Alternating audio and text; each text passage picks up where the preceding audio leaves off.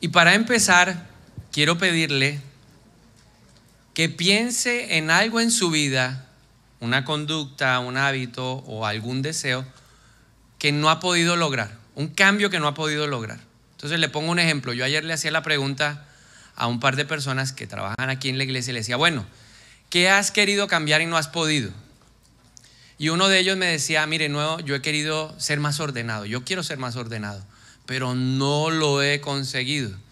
A otra persona le preguntaba lo mismo y me dijo, bueno, yo he querido eh, hacer ejercicio. Todos los años en la lista de peticiones que le pongo a Dios, todos los años está en primer lugar en la parte física hacer ejercicio.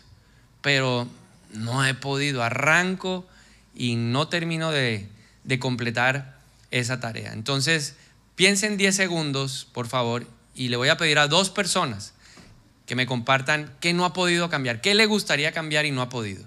Listo, yo tengo otros ejemplos acá, pero me gustaría primero escucharlos a ustedes. ¿Quién se anima? A ver, ¿quién me comparte algo que no ha podido cambiar?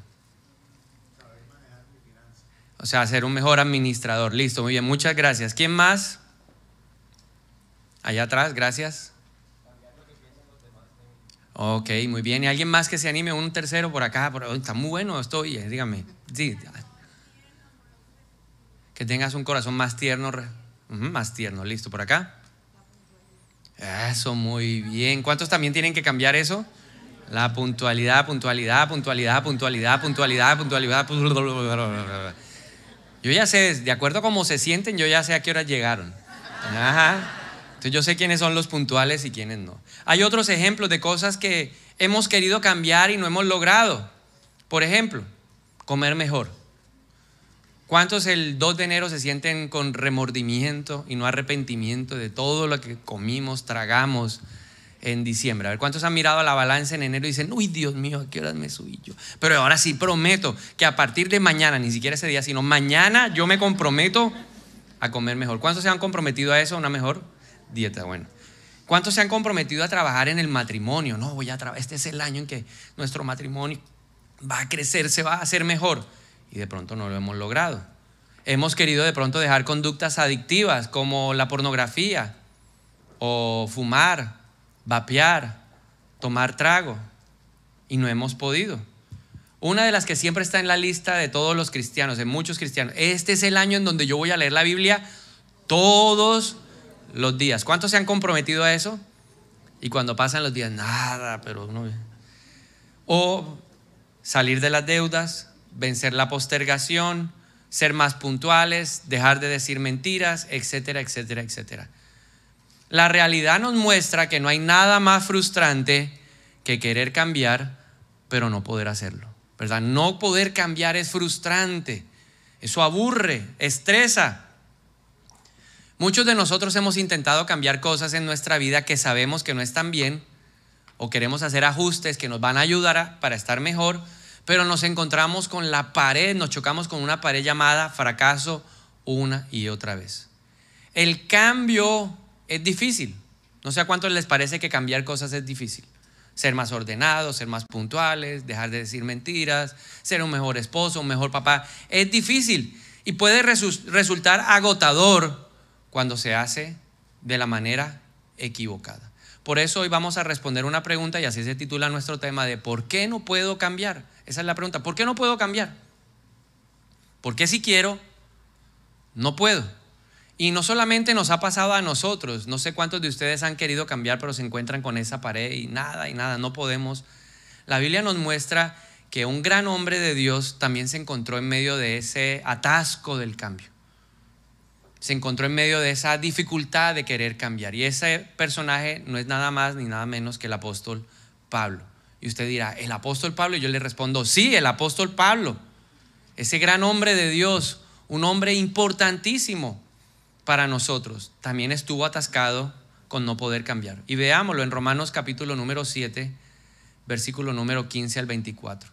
Veamos lo que dice el apóstol. Dice, realmente no me entiendo a mí mismo porque quiero hacer lo que es correcto, pero no lo hago. En cambio, hago lo que odio. Pero si yo sé que lo que hago está mal, eso demuestra que estoy de acuerdo con que la ley es buena. Entonces no soy yo el que hace lo que está mal, sino el pecado que vive en mí. Yo sé que en mí, es decir, en mi naturaleza pecaminosa, no existe nada bueno. Quiero hacer lo que es correcto, pero no puedo. Quiero hacer lo que es bueno, pero tampoco lo hago. No quiero hacer lo que está mal, pero igual lo hago. Versículo número 20. Ahora, si hago lo que no quiero hacer, realmente no soy yo el que hace lo que está mal, sino el pecado que vive en mí. He descubierto el siguiente principio de vida, que cuando quiero hacer lo que es correcto, no puedo evitar hacer lo que está mal. Amo la ley de Dios con todo mi corazón, pero hay otro poder dentro de mí que está en guerra con mi mente. Ese poder me esclaviza al pecado que todavía está dentro de mí. Y mire cómo termina diciendo el pobre apóstol. Soy un pobre desgraciado. Otras versiones dicen, no, miserable de mí. ¿Cuántas alguna vez usted se ha sentido así? Tratando de cambiar algo y usted dice, no, pero es que yo no valgo nada. Y Pablo dice, ¿quién me libertará de esta vida dominada por el pecado y la muerte? Entonces, este, este pasaje es una radiografía de alguien que está sufriendo por el cambio, porque eso es lo que trae el cambio, sufrimiento. O sea, un cambio mal enfocado, un, un cambio hecho a la manera equivocada, de la forma incorrecta, va a traer a nosotros eso. Sufrimiento, agotamiento, dolor, frustración, enojo, temor, culpabilidad. Todo eso, cuando uno hace un análisis un poco de cómo está emocionalmente el apóstol, uno puede extraer eso de la palabra de Dios. Y así podemos estar sintiéndonos hoy nosotros culpables de no poder cambiar o bravos con nosotros mismos por no poder cambiar o podemos sentirnos frustrados. Intento, intento, intento y no consigo lo que quiero. Pablo nos muestra que es horrible estar enfocado en un cambio que no va a perdurar. Y por eso él mismo se declara como un hombre desgraciado.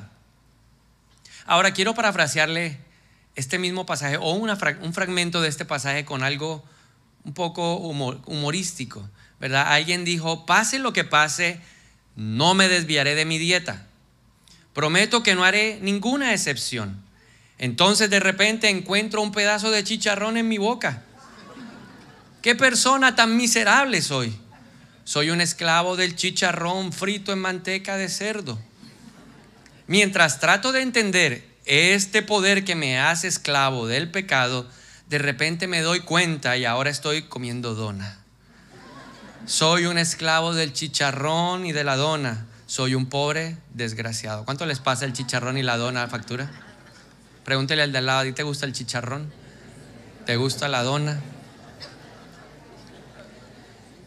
Cambia chicharrón por cualquier cosa ay, yo quisiera ser una persona más afectuosa, como nos decían, quiero ser más receptivo, más tierno. Pero cuando veo y trato de serlo, termino siendo una persona de pronto tosca, o termino siendo una persona conflictiva, o termino gritando. ¿Sí? Yo no quiero gritarle a mis hijos y cuando me doy cuenta, de repente les estoy gritando, oigo una voz que está gritando y me doy cuenta que soy yo. Llevamos años buscando el cambio, pero a veces no lo encontramos y parece que no tuviera solución. El no poder cambiar, ese cambio esquivo atormenta a muchas personas. Por eso la pregunta es, ¿por qué no puedo cambiar? Si yo quiero cambiar, Pablo dice, yo quiero hacer lo correcto. Yo quiero hacer en mi mente, en mi corazón, hay una ley es la palabra de Dios. Y la palabra de Dios siempre nos va a alentar a cambiar, porque Dios es un Dios de cambio. Dios quiere que yo sea una persona distinta. Dios quiere que cada día yo sea un mejor esposo. Dios quiere que cada día yo sea un mejor líder. Dios quiere que yo sea un mejor compañero. Dios quiere que yo sea un mejor papá. Dios quiere un cambio. ¿Por qué? Porque Él quiere cambiar algo que está mal, algo dañado, que es la naturaleza del hombre, para que podamos llegar hasta la estatura de Cristo. Él nos dice, yo quiero que ustedes lleguen a la medida de la estatura de la plenitud Cristo. Ahora entonces la pregunta o la respuesta a esa pregunta es, ¿cuál es o cuál es la respuesta a esa pregunta? ¿Por qué no puedo cambiar? Entonces hay dos respuestas a esa pregunta de por qué no podemos cambiar. Primera respuesta, porque basamos el cambio a la motivación. ¿Por qué en enero todo el mundo quiere bajar de peso? ¿Por qué en enero todo el mundo quiere hacer dieta? Porque hay una motivación natural, hay un cambio de año, ya pasó diciembre, ya pasó la comilona, los tamales, ¿cierto? El pavo, el, eh, eh, cerdo, todo eso ya pasó. Y todos, creo que la mayoría, a ver, ¿quién no se ha sentido motivado a, bajar de peso en enero? Bueno, los pelados no, que eso comen y no pasa nada. Pero uno ya después de los 30, hmm. entonces levanten la mano los que en enero quieren bajar de peso. Nos hemos sentido motivados, pero ¿qué le pasa a la motivación? Que llega en algún momento que se va apagando, se va apagando, se va apagando hasta que se acabó. Entonces el cambio que va a perdurar en el tiempo, el cambio que va a perdurar a lo largo, a lo largo de los años, no es un cambio que se deba basar en la motivación. Yo no voy a ser un mejor esposo porque hoy amanezca motivado. Mi esposa me pudo motivar anoche con una pelea. Y hoy amanecí como mansito, suavecito, ¿cierto? La invito a almorzar, la trato como una princesa, pero a la media hora pudo que se me olvidó. O mañana ya no me acuerdo cómo es que era la, ecuación. Lo mismo pasa con los papás, etcétera, en cualquier circunstancia de la vida. Entonces la motivación se acaba. ¿Por qué no puedo cambiar? Hay una segunda razón que también lleva al fracaso. Y es que queremos cambiar desde la fuerza de nuestra voluntad. Entonces, este año no voy a tomar más Coca-Cola, le confieso, yo era un adicto a la Coca-Cola. Y por años traté de dejarla. Pero ¿qué pasaba? Alguien me tentaba. Si llegaba a, una a, a, visitar a alguien a su casa, ¿qué es lo que normalmente le ofrecen a uno? Sí, yo llegaba con esa fuerza de voluntad. Hoy no voy a tomar Coca-Cola. Hoy no voy a tomar Coca-Cola. Y llegaba, una Coca-Cola y yo, no. Y si decía no, ¿qué empezaban a decirle a uno? Ay, pero una, tómese una. Eso no pasa nada. No, es que estoy tratando, estoy intentando dejarla, no pasa nada. Mañana empieza. ¿Y uno qué? ¿Cuál es la fuerza de voluntad de uno? Está bien, para no despreciarla, con buen hielo me hace el favor. ¿A cuánto les gusta la Coca-Cola con hielo? Fuera ese espíritu de aquí. El cambio que perdura en el tiempo no viene de la modificación de un comportamiento impulsado por uno mismo. En otras palabras, el cambio nunca llegará porque tú quieras hacerlo o porque intentes hacerlo. El cambio es más profundo que eso. La experiencia personal y la experiencia de otros me ha enseñado, me ha mostrado que tanto la voluntad como la fuerza, la voluntad, como la motivación, son fuerzas limitadas, recursos muy limitados. Somos valientes unos días, pero al cabo de los días sucumbimos ante el deseo.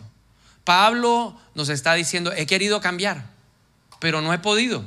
¿Por qué? Porque lo estaba haciendo con la motivación equivocada y en sus fuerzas. Por eso se sentía como un pobre desgraciado. Y entonces cuando uno ve ese pasaje, uno dice, qué esperanza hay para nosotros. Pero Pablo nos deja ver una luz. En el versículo número 25 de Romanos 7 dice, gracias a Dios, la respuesta está en Jesucristo. ¿Usted quiere tener un corazón más tierno, más receptivo? La respuesta está en quién? En Jesucristo. ¿Usted quiere dejar de ser mentiroso? La respuesta está en quién?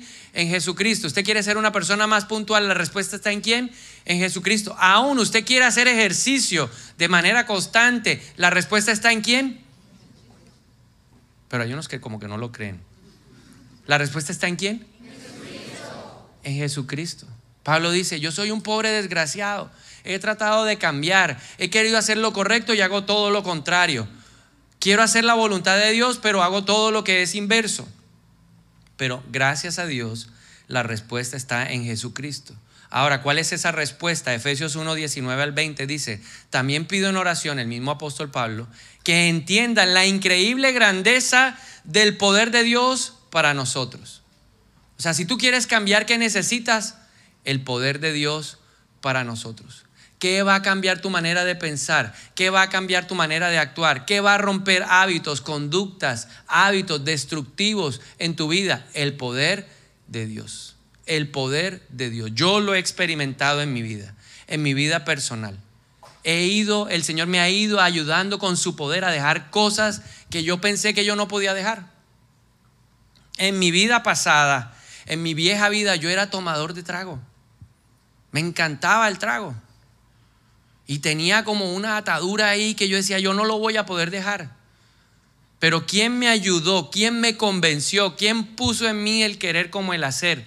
Que pueden abrir una botella, yo puedo estar, la, la abren y a mí eso no me tiemblan las piernas. ¿Por qué? Porque algo, el poder de Dios actuando en mí me ayudó a romper eso. Fue el poder de Dios, no fui yo, porque yo en mi fuerza no era capaz de nada. Yo decía, no voy a tomar hoy y terminaba que eso llegaba, me buscaban, me jalaban y cuando yo, claro, con esa voluntad débil, ¿dónde terminaba? tomando. Pero Dios me demostró que es su poder en mí para los que creemos en Él. El poder de Dios es tan grande que levantó a Jesús de entre los muertos. Y Él nos dice, ese mismo poder que resucitó a Cristo ahora está disponible para ti. ¿Quieres cambiar? El poder de Cristo está disponible para ti. En las grandes cosas, porque a veces pensamos que Dios está interesado nomás en cambiarnos en las grandes cosas en que yo sea un mejor papá, en que deje de ser tan explosivo, en que deje de ser tan impulsivo, en que deje de ser tan violento. Pero Dios también está interesado en que cuides el cuerpo, el templo del Espíritu Santo. En esas pequeñeces que parecen insignificantes, de que tengas la fuerza para levantarte a las 5 de la mañana para leer la Biblia. Si tú le pides poder a Dios para levantarte temprano en la mañana, Dios te va a dar poder para levantarte temprano en la mañana. Aunque pases todo el día turuleto porque te acostaste tarde en la noche. ¿A cuántos les ha pasado? Usted se atreve, a hacer oraciones de esas que son tremendas, ¿verdad? Una vez una persona dijo, ay, hágame un favor, mi esposo se quiere ir de la casa, oremos, ¿qué hacemos?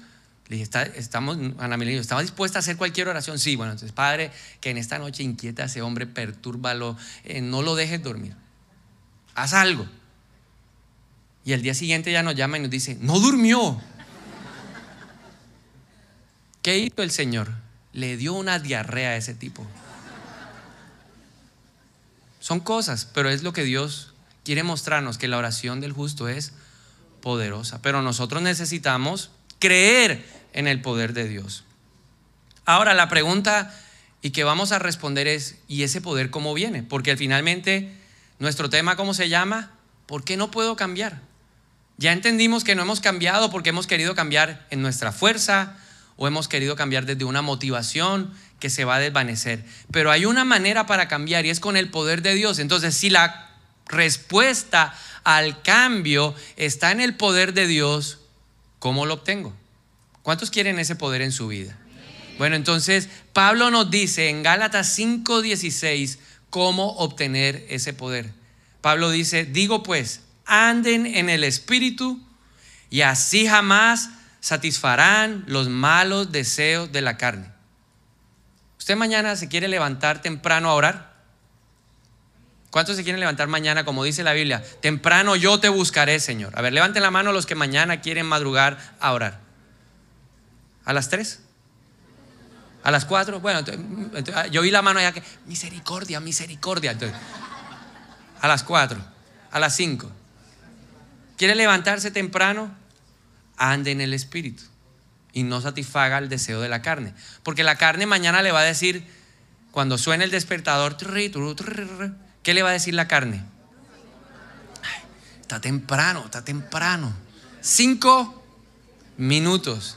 Y le garantizo que usted también ha sido víctima de sabanás. Termina uno enredado y más sabroso. Pero Dios quiere darnos poder, dice, anden en el Espíritu. Entonces, ¿qué significa andar en el Espíritu? Es una decisión diaria de vivir para superar hábitos autodestructivos y para perseguir objetivos, pero no con nuestro poder, sino con el poder de Dios. Le voy a volver a repetir la definición de qué es andar en el Espíritu. Es una decisión personal, diaria, que me va a llevar a superar hábitos autodestructivos y a perseguir objetivos, pero no con mi poder, sino con el poder de Dios. Es una decisión que yo debo tomar todos los días. Esta noche cuando se acueste, usted le va a decir al Señor, yo mañana me quiero levantar, Señor. Yo reconozco que lo he intentado hacer en mi fuerza, que salí motivado de la prédica, porque esa es una motivación. Pero si tú no me levantas, yo no me voy a levantar. Yo me conozco. Yo sé cómo es mi fuerza de voluntad. Entonces, ayúdame. Dame la fuerza. Despiértame, Espíritu de Usted nunca le ha dicho al Espíritu Santo que lo despierte. Es especialista en levantarlo, pero a las 3 de la mañana. no sé qué tiene él con esa hora. Entonces usted le va a decir esta noche, bueno, Señor, ten misericordia y levántame a las 4 y media. Y a las 4 y 28 su ojo se va a abrir, se lo garantizo. Porque eso es andar en el Espíritu. Pero hay una manera práctica y al final de esta enseñanza, cuando usted salga, tiene que acordarse o va o debe acordarse de cuatro palabras que vamos a compartir de lo que significa andar en el Espíritu. ¿Cuántas palabras? Cuatro palabras. Listo, al final cuando se vaya de aquí, ¿qué quiero que se lleve? Recordación de cuatro palabras. Cuatro palabras. Primera palabra que nos va a ayudar a practicar andar en el Espíritu. Otras versiones dicen andar en el Espíritu es dejarse guiar por el Espíritu. Entonces la primera palabra es renovar. Yo quiero andar en el Espíritu, pastor. ¿Qué tengo que hacer? Renovar. ¿Qué vamos a renovar? Romanos 12.2 dice, no imiten las conductas ni las costumbres de este mundo. Más bien dejen que Dios los transforme en personas nuevas al cambiarles la manera de pensar. Entonces yo tengo que empezar a cambiar mi manera de pensar. Pero ¿cómo se logra ese cambio de manera de pensar? A través de la Biblia. Pero no de cualquier manera. No es leyendo la Biblia, porque hay gente que ha leído la Biblia y no pasa nada. Hay gente que ha estudiado la Biblia y no pasa nada. Hay una palabra clave que hay que aprender para este proceso de transformación del pensamiento y se llama meditar. Diga conmigo, meditar. ¿Qué tenemos que hacer con la Biblia? meditar. Meditar es más que leer, meditar es más que estudiar, meditar es más que memorizar, meditar es reflexionar.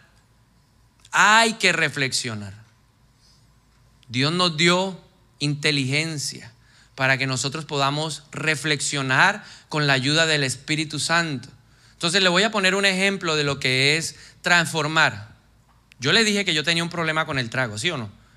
Y Dios un día me habló en la palabra y la Biblia dice, no te embriagues con vino, en lo cual hay disolución. Más bien se lleno del Espíritu Santo. Uno lee eso. Entonces, cuando usted lee y no ha meditado la palabra, usted empieza a tratar de justificar qué significa embriagar. Embriagar puede significar perder el dominio propio de uno mismo, ¿cierto? Entonces, cuando uno no ha meditado en la Biblia, sino que simplemente la ha leído, uno empieza a pelear con Dios. ¿Qué significa embriagarse? Le voy a dar un número y usted me va a decir si se embriagan. Cinco cervezas. ¿Alguien se embriagará, embriagará con cinco cervezas? Depende.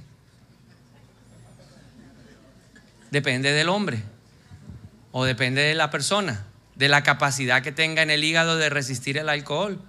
Entonces, cuando usted ha leído la Biblia, usted empieza a discutir con Dios de esos temas.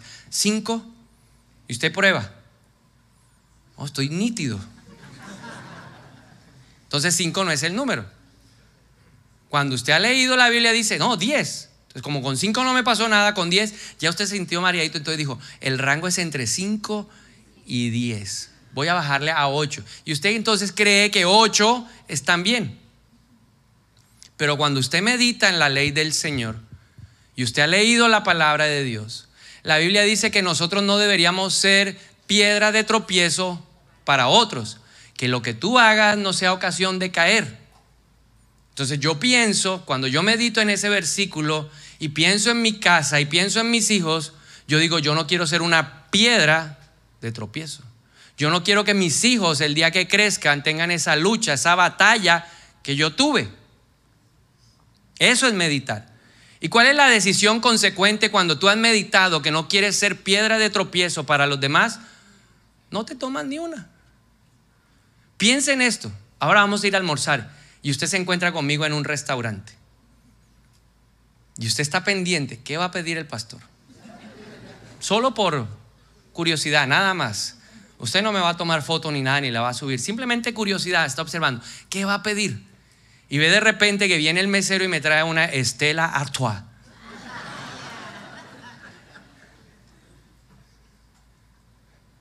Si alguien, esa es una cerveza para el que, si alguien que tiene un problema con el alcohol, yo no tengo problema con el alcohol, todo me es lícito, pero no todo me conviene. Pero como usted me ve tomando una cerveza, ¿qué dice? Ay, pero si, ajá, ajá. Dos esto va. Una para el pastor y una para mí. Y yo me fui para mi casa y me acosté a dormir. Hice mi siesta.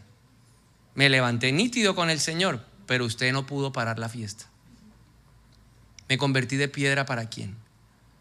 Para esa persona. Cuando tú meditas la palabra del Señor y has entendido lo que Dios quiere decirte, tú dices que no seas piedra de ocasión, dice, mejor sería, si alguien hace caer a uno de estos pequeños, mejor le sería atarse una soga al cuello con una piedra y lanzarse al río.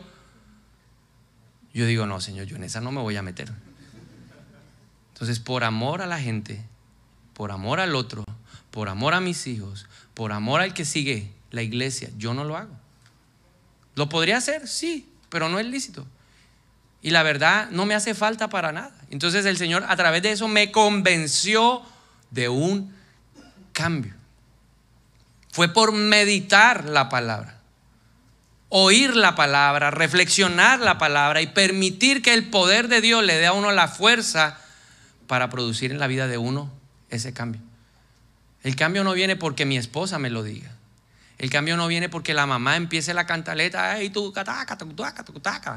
El cambio viene porque el Espíritu renovó nuestra manera de pensar. ¿Qué es lo primero que yo debo cambiar? Mi manera de verme, mi identidad. Yo soy un hijo de Dios, porque la Biblia dice que yo soy hijo de Dios. Y bajo esa perspectiva de hijo de Dios leo la Biblia. Cuando la Biblia está ahí, yo la leo, no la leo como para alguien distinto. Ay, no, ahí está, está. ¿Eso para quién será? Ay, no, eso no es para mí. Cuando la Biblia habla, me está hablando a mí, porque es mi papá hablándome a mí.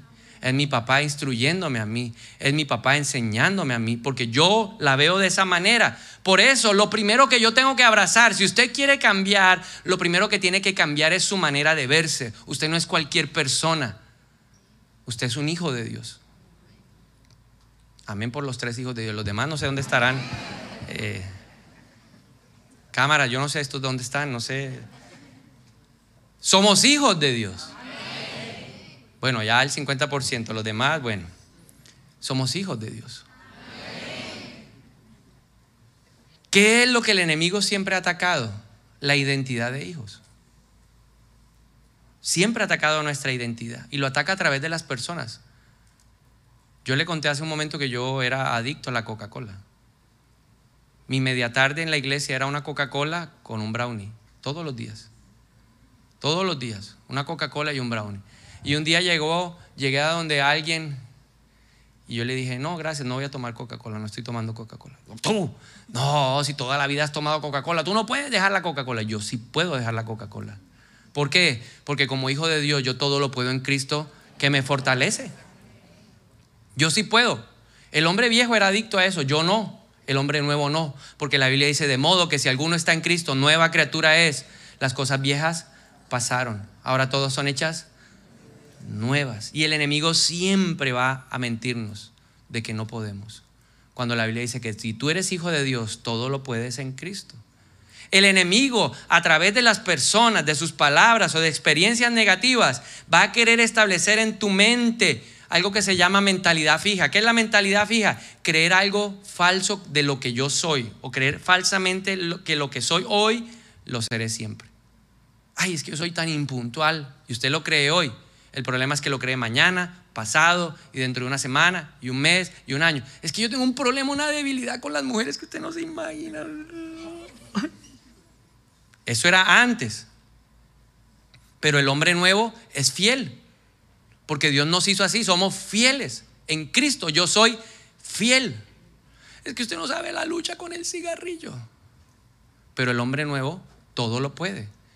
No hay nada imposible. La Biblia dice que al que cree, todo le es posible, pero todo parte de mi identidad como hijo. Yo necesito aprender a pensar lo correcto de mí.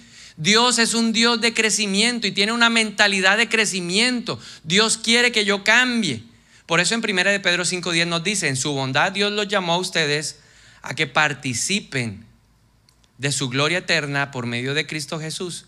Entonces, después de que hayan sufrido un poco de tiempo, Él los restaurará, los sostendrá, los fortalecerá y los afirmará. ¿Quién te va a afirmar mañana? Dios. ¿Quién te va a sostener mañana en el cambio? Dios. ¿Quién te va a dar ánimo para que cambies? Dios. Estos verbos tienen una particularidad. Están en voz activa. ¿Qué significa? Que el sujeto es Dios. ¿Y la acción depende de quién? De Dios. ¿De ti? No. Dios lo va a hacer. Por eso Pablo dice, el que comenzó la obra en ti, la va a perfeccionar. ¿Quién va a perfeccionar esa obra? Yo. No, es el poder de Dios en mí. Es el Espíritu Santo actuando en mí, obrando en mí, operando en mí. Por eso la gente se va a acercar un día a ti y te va a decir, ¿cómo has cambiado? ¿Cómo has logrado ese cambio? ¿Por qué tu matrimonio se ve ahora restaurado? ¿Por qué tu matrimonio se ve ahora tan saludable? Yo quiero lo que tú tienes. Y tú le vas a decir, no he sido yo, porque ya no vivo yo Ahora Cristo vive en mí. Cristo en mí. Ese es el testimonio. Eso es la que la gente necesita ver. Esos cambios que son 180 grados que dice, pero ¿cómo si tú eras semejante sin vergüenza?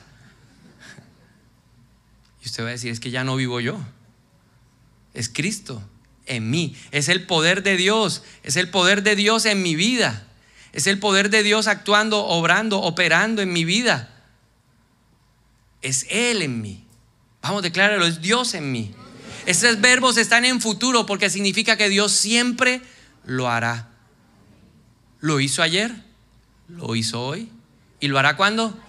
Y pasado mañana y dentro de una semana y dentro de un mes y dentro de un año. ¿Quién te va a cambiar? El poder de Dios. El poder de Dios. Piensa en Abraham. Abraham. Abraham. Padre exaltado significa su nombre. Pero Dios lo llamó y le dijo, ya no te llamarás más Abraham, te llamarás Abraham, que significa Padre de multitudes. Y hoy Dios te está llamando y te dice, yo te voy a dar un nombre nuevo. Ya nos dio un nombre nuevo en el cielo. Y tú puedes decir hoy, no, yo soy el procrastinador más grande, como Jacob. Dios le dijo, ven acá, ¿cómo te llamas tú? Jacob, engañador, tramposo, mentiroso. Conmigo no hagan negocios porque los tumbo. ¿Y qué le dijo Dios? Ya no te llamarás más Jacob. De ahora en adelante te llamarás Israel. El que luchó con Dios. Yo tengo que empezar a llamarme como Dios me ve. Empieza llamándote como Dios te ve. Dios no te ve como el fornicario adúltero. Dios te ve como un hombre puro sexualmente, como un hombre que se guarda en santidad para Dios. Así te ve Dios. Pero ¿quién es la primera persona que tiene que creerlo? Yo. Por eso viene el proceso de renovación. A mí me decían borrachín. Sí, el borrachín está muerto. Pero ahora vive qué? Uno que es capaz de tener dominio propio. Dominio propio. Amén. Entonces la renovación viene por meditar la palabra de Dios. ¿Tienes problemas con la mentira? ¿Qué dice la Biblia? Yo no soy hijo de las tinieblas. Colosenses 1.13 dice que yo fui arrancado de las tinieblas y fui puesto en el reino de la luz. Porque Cristo Jesús pagó todos mis pecados. Así se enfrentan esos hábitos pecaminosos, con la palabra, meditándola. Y yo como un hijo de Dios no puedo decir mentiras, porque la Biblia dice que el que dice mentiras, su papá se llama Satanás. Y yo no creo que Satanás sea tu papá. Mi, papá se llama Abba, el que está en el cielo. Y por eso entonces yo voy a empezar a decir la verdad, porque me exigen la verdad, no, porque yo como hijo de Dios tengo que hablar siempre la verdad. ¿Por qué? Porque la verdad me hará siempre libre. Por eso yo hablo la verdad. Entonces, palabra número uno, renovar. Palabra número dos, permanecer. Jesús dijo en Juan 15, separados de mí, muchachos, nada pueden hacer. ¿Tú quieres cambiar? Separado de Dios, nada puedes hacer. Separado de Jesús, nada puedes hacer. Nunca dejarás de ser un rebelde si, no te, si tú te separas de Dios, nunca dejarás de ser rebelde. Si te separas de Dios, nunca podrás hacer ejercicio como Dios quiere. Si te separas de Dios, nunca podrás controlar la comida, porque habrá ansiedad, angustia, preocupación, estrés. ¿Sabe cuánta gente come por estrés? Por eso Jesús dice, nada, separado de mí, nada podrás hacer. Separado de Jesús, jamás podrás tener un mejor matrimonio. Ahora la pregunta es, ¿cómo permanecemos en Jesús? Dos cosas, oración. ¿Usted ha orado por ese cambio? Usted le ha dicho, somos buenos para pedir el cambio del de al lado, ¿no? Señor, cambia a mi marido que es tan rebelde, es que ese hombre, es que, ay Señor, es que cuando va a dejar de tomar trago, es que yo, o los hijos, ay Señor, este hijo que es que, ay, pastor, acompáñame a orar, es que ese, pelado me abre los ojos, me los así tal. Espencar es un verbo muy particular de aquí que significa abrir mucho el ojo. Somos buenos para mirar la paja en el ojo ajeno, pero somos muy malos para mirar la viga en el propio ojo. Y hoy Dios lo que nos está diciendo es, enfócate en tu viga, porque cuando tu viga la vas sacando, Dios se va encargando de la paja en el ojo ajeno. Cambia tú. Ay, pastor, ¿cómo hacemos para que mi marido cambie? Cambie usted. Cambie. Y en la medida que Él vea un cambio, como dice Primera de Corintios 7, en la medida que Él vea que tú santificas la casa, Él va a cambiar. Yo lo he visto. Mujeres que me dicen, ay no, pastor, ese hombre llega a la casa, es un vocabulario. Ore. Santifíquese usted y verá que cuando Él la vea, ¿por qué delante de mí la gente no se atreve a decir groserías? Todo el mundo sabe que soy pastor y dice, oh, no es porque yo sea muy santo, sino, no sé, como que el título les inspira respeto y la se llama santificar los lugares donde uno va. ¿Sí le ha pasado? Llegó el pastor. Oración. ¿Listo? ¿Qué más hay que hacer para permanecer en Cristo? Obedecer. Obediencia. Lo que Dios te hable, obedécelo, obedécelo. Te puso en el corazón que ni una cerveza. Obedécelo, obedécelo. No empiece a pelear. Negociemos. Tres. Obediencia, obediencia. Mírale, dígale, obediencia. Tercera palabra. Dije que eran cuatro. Uno, renovar la mente. Dos, permanecer en Cristo. Tres, no. Tres, reconoce. Obediencia hace parte de permanencia. Tres, reconoce. Que hay que reconocer que cuando llegue el momento de empezar a hacer lo correcto o de no hacer lo incorrecto, vamos a oír dos voces. Todo la hemos escuchado. La primera voz se llama la voz de la carne y te va a decir, no lo hagas, no te pares, tómate la Coca-Cola, Comete el chicharrón, eso no pasa nada. Hoy es domingo. Mira que el de al lado lo está haciendo. ¿Alguna vez ha escuchado esa voz oscura de las tinieblas? Dice, no te levantes. Cinco minutos más. ¿Cuántos han oído esa voz por allá en el fondo de su corazón? Esa se llama la voz de la carne. Y manifiestos son los frutos de la carne, ¿cierto? La, Biblia dice que la carne nos da adulterio, fornicación. Mira la página, nadie te está viendo. Pornografía, masturbación, inmoralidad sexual, eh, celos, pleitos, contiendas, disensiones, rivalidades. Todo eso son el fruto de la carne. Y esa voz va a estar ahí. Y tú tienes que reconocer que esa voz está ahí. Pero paralelamente a esa voz hay otra voz que te dice, vamos, tú sí puedes. Mi poder se glorifica en tu debilidad. Fue la voz que oyó Pablo. Cuando Pablo le había orado al Señor, le dijo, Señor, quítame esta dolencia, quítame esta enfermedad. Tres veces he orado y tres veces tú no me has dado la respuesta. ¿Y cuál fue la palabra que Dios le dio a Pablo ahí en 2 Corintios 9? Bástate mi gracia para que mi poder se perfeccione en tu debilidad. Pero lo interesante es lo que Pablo dice, de ahora en adelante yo me gloriaré en mis debilidades para que el poder de Dios se perfeccione donde yo soy débil. El Espíritu de Dios está listo para ayudarte en tu debilidad. Si tu debilidad son las galletas, Él está listo para ayudarte. Si tu debilidad es cuando estás estresado, Él está listo para ayudarte cuando tú estás estresado. Porque Él quiere generar en nosotros cambio. Entonces reconoce, hay dos voces. Una la escucharás y la otra tendrás que aprender a ignorarla, que es tu propia voz. Y finalmente, en cuarto lugar, la cuarta palabra es pide. ¿Qué hay que pedirle? Pues pídele poder. Dios, dame poder. ¿Qué dijo Jesús? Todo lo que pidan al Padre en mi nombre, creyendo, lo recibirán. Nos encanta pedir plata, pero no poder. Señor, dame poder. Dame poder para no decir mentiras hoy. Dame poder para, para, verdad, no ser una persona que va procrastinando todo el tiempo. Ayúdame a ser ordenado, Espíritu de Dios. Ayúdame a hablarle con amor a mis hijos. Ayúdame a hablarle con amor a mi esposa. Ayúdame a hablarle con respeto a mi marido. Ayúdame. ¿Cuándo debe pedirle la ayuda? Siempre. ¿En dónde? En todo lugar. No importa el lugar. Pídale la ayuda al Espíritu de Dios. Cuantas veces sea necesario, las horas que sean necesarias. Y Dios, que es rico y abundante en gracia, nos dará todo lo que necesitamos conforme a su riqueza en gloria en Cristo Jesús. No hay otra manera de cambiar. Necesitamos renovar. Necesitamos permanecer.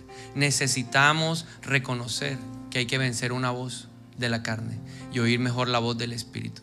Y necesitamos pedirle a Dios que nos dé poder todo el tiempo. En este proceso del cambio podrás tropezar y caer, pero te vas a levantar y vas a seguir. El cambio necesita tiempo. Te tomará tiempo ser la persona que Dios ha soñado, pero valdrá la pena. Y Pablo termina diciendo en Filipenses 1:6, y eso es lo que yo creo, y estoy seguro de que Dios, quien comenzó la obra en ustedes, la continuará hasta que quede completamente terminada el día que Cristo Jesús vuelva.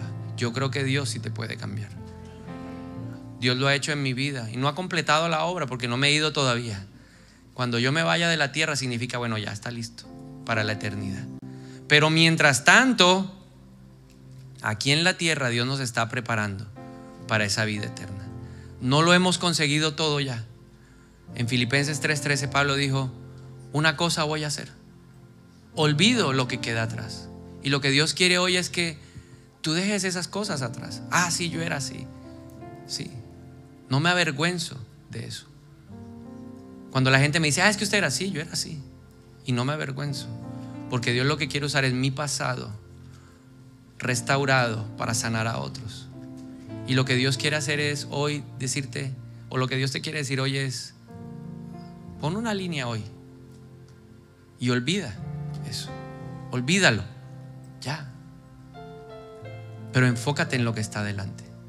Pablo dice, listo, olvido lo que queda atrás. Pero ahora miro hacia adelante. Y hay una meta, hay un galardón. Cristo tiene coronas para nosotros. Tiene premios, recompensas que son eternas, que no se comparan con nada de lo este mundo. No hay mayor satisfacción que uno mirar atrás y decir, verdaderamente, para Dios no hay nada imposible. Y yo lo creo sobre tu vida y sobre la vida de tu familia, que para Dios no hay nada imposible. Por eso quiero animarte en esta mañana. Si tú quieres que juntos oremos por algo de cambio en tu vida, una sola cosa, piensa en una sola cosa. Si tú quieres que oremos juntos por tu cambio, si me permites orar por tu cambio, yo te quiero animar a que te pongas de pie. Sea cual sea el cambio, Dios sabe cuál, cuál es el cambio que buscamos. Porque todo empezó en el corazón de Dios. Porque la Biblia dice que es el Espíritu de Dios el que pone el querer como el hacer. Y yo te doy gracias, Espíritu Santo, porque hoy estás trayendo convicción a este lugar. Porque estás colocando en cada corazón un deseo de cambiar. Tal vez llegamos esta mañana diciendo, no, el cambio no es posible. O llegamos ya frustrados, bravos, o con culpabilidad porque no hemos podido cambiar. Pero tú nos dices que hay un poder superior a la fuerza de voluntad. Hay un poder superior a la motivación. Y es el poder del Espíritu Santo. Porque tú nos dices, recuerda que yo levanté a Jesús de entre los muertos. Y si lo levanté a Él, no te levantaré a ti. Gracias, Señor, porque sé que me vas a levantar.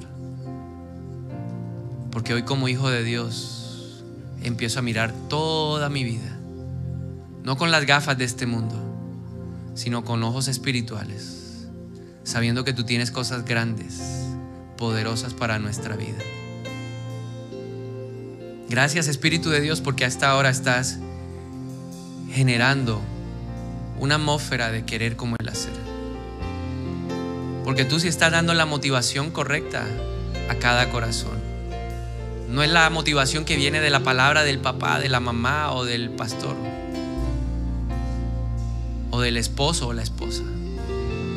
Porque hoy en nuestros corazones empezamos a oír una, una voz que nos dice, ven, vamos a cambiar.